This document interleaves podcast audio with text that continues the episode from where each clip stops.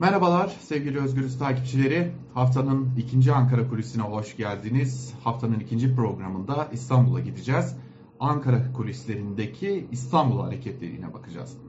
Malum İstanbul Büyükşehir Belediyesi Başkanı Ekrem İmamoğlu'na verilen hapis cezası ve üstüne üstlük getirilen siyasi yasak. Elbette ki üst mahkemeden onaylaması gerekecek bunu. Ama e, kulisleri hareketlendirdi. Acaba İBB'ye kayyum atanır mı? Acaba İmamoğlu bu dosya onaylanırsa görevden alınır mı? Gibi bir takım tartışmaları kendisiyle birlikte getirdi. Lakin kulislere baktığımızda özellikle İçişleri Bakanlığı koridorlarında neler konuşuluyor diye baktığımızda bazı başka bilgiler var ki 14 e, Aralık'ta İstanbul Kartal Adliyesi'nde yaşanan o e, dava sürecinin ve dava süreci ardından ortaya çıkan tablonun biraz da cambaza bak e, noktasında izlenimler uyandırdığını söylemek mümkün.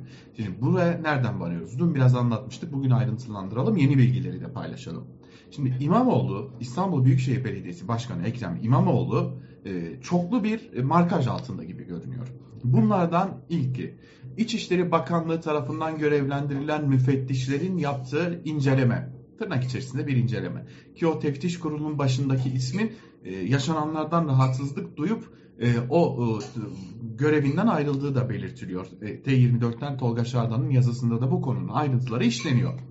Fakat en nihayetinde bu teftiş kurulu raporu nihayetlendirildi, savcılığa gönderildi. Yalnız savcılıktan henüz bir açıklama, henüz bir bu iş soruşturmaya gidecek mi gitmeyecek mi şeklinde bir değerlendirme gelmiş değil. Fakat şunu görüyoruz ki İçişleri Bakanlığı, belki de Ankara, belki de iktidar en önemlisi e, bu işin hala soruşturmaya dönüşmemiş olmasından birazcık rahatsızlık duyuyor. Ha bu arada belirtmekte fayda var. Bu iş soruşturmaya dönüşecek mi? Evet dönüşecek. Bütün kaynaklarımız bu işin en nihayetinde bir soruşturmaya dönüşeceğine kesin gözüyle bakıyor ve altını çiziyorlar. İçişleri Bakanlığı kaynakları da bu işin soruşturmaya dönüşmemesi için hiçbir kusur yok diyorlar. Yani biz yeteri kadar delil sunduk diyorlar. İşin tuhaf tarafı şu. Bizler gazeteci olarak hem İçişleri Bakanlığı'na hem İstanbul'daki savcılığa git görüştük. Ve hani bu raporu acaba elde edebilir miyiz diye. Gazetecilik budur. Hani o rapora ulaşıp ayrıntılarını incelemek istedik. Lakin o raporu elde edemedik. Hadi biz e, iktidara yakın bir medya kuruluşu değiliz diyelim. Ve bize bu rapor verilmedi. Fakat başka kuruluşlara da verilmedi.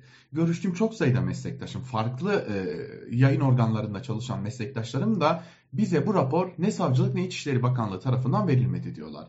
Fakat işin tuhaf tarafı e, iktidara yakın bazı medya organlarında özellikle Turkuaz'a, Turkuaz grubuna ait medya organlarında bu raporun yavaş yavaş ayrıntıları işlenmeye başlandı. Hal böyle olunca biz de bakanlıktaki kaynaklarımızı bir kez daha aradık. İyi de bize bu raporu paylaşmayacağınızı söyleyip neden e, başka meslektaşlarımızla, gazetecilerle paylaştınız diye sorduk. Aldığımız yanı çok ilginçti. Biz değil, İstanbul paylaştı şeklindeydi. Bu dikkat çekici. Neden dikkat çekici onu belki ilerleyen günlerde netleştirdikçe anlatacağız. Fakat Ankara ile İçişleri Bakanlığı ile İstanbul'daki yargı erkinin arasında tırnak içerisinde bazı sorunlar olduğu iddialarını hatırlatmakta fayda var burada. Ve e, raporu elde eden basın kuruluşlarının e, künyesiyle İstanbul'da yargı erkinin e, kime yakın olduğuna dair iddiaları da e, belki de bir de birleştirmekte fayda var. Fakat İçişleri Bakanlığı kaynakları şunu söylüyor. Yakında bu, bu iş nihayete erecek ve bir soruşturma açılacak diyor. Ankara diyor. Ankara'da bu e, işin uzamasından rahatsızlık duyuyor deniliyor. Yani buradan şunu anlıyoruz. Ekrem İmamoğlu'na bir terör soruşturması açılacak gibi görünüyor. Ki kaldı ki Ekrem İmamoğlu da açıklama yapacak bu konuya ilişkin olarak. İkinci nokta ise Ekrem İmamoğlu'nun yakın çalışma arkadaşı, eski dostu ve uzun süredir de kendisiyle birlikte mesai yapan bir isim Yavuz Saltık. E, şu anda da İBB Muhtarlık Daire Başkanı. Muhtarlık İşleri Daire Başkanı. Daha önce de e, Ekrem İmamoğlu'na yakın çalışmış isimlerden biri. İBB'de sosyal yardımlara ilişkinde daire başkanlığı yapmıştı. İşte o sosyal yardımlara ilişkin daire başkanlığı yaptığı dönemde Diyaydere yemek e, ve çeşitli harcama kartları verdiği için sosyal yardım yaptığı iddiasıyla hakkında bir soruşturma başlatılmıştı. Bir suç duyurusuyla ve bu soruşturma çok hızlı bir şekilde davaya dönüşmüştü. Bu ay içerisinde de Aralık ayı içerisinde de o davanın duruşması görülmüştü. Ocak ayı içerisinde de ikinci e, defa bu duruşma görülmeye devam edilecek. Öğreniyoruz ki İçişleri Bakanlığı bu duruşmayı da bu davayı da yakından takip ediyor. Ve bu davadan çıkacak sonucun da Ekrem İmamoğlu'na doğrudan etki edeceğini düşünüyor bakanlık kaynakları. Nedenini sorduğumuzda ise şöyle açıklıyorlar.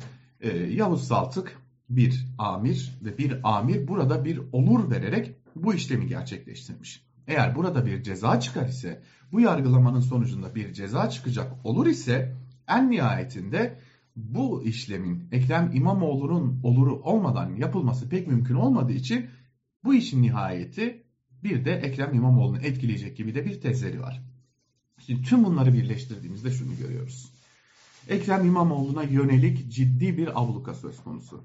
İstanbul Büyükşehir Belediye Başkanlığı'nın el değiştirmesi için ciddi bir çalışma söz konusu. Yargı bağımsız mı değil mi gibi bir hiç tartışmalara bile girmeye gerek yok. Görüyoruz ki yargı eliyle seçimler öncesi İstanbul Büyükşehir Belediyesi Başkanlığı el değiştirsin diye iktidar yargıya da müfettişlere de bürokrasiye de ciddi bir markaj uyguluyor ve bu markajın ne gibi sonuçlara doğuracağını da çok yakın zamanda öğreneceğiz gibi görünüyor. Gözümüz kulağımız bir de Ekrem İmamoğlu'nun açıklamasında olacak. Ankara Kulisi'nden bugünlük bu kadar. Hoşçakalın.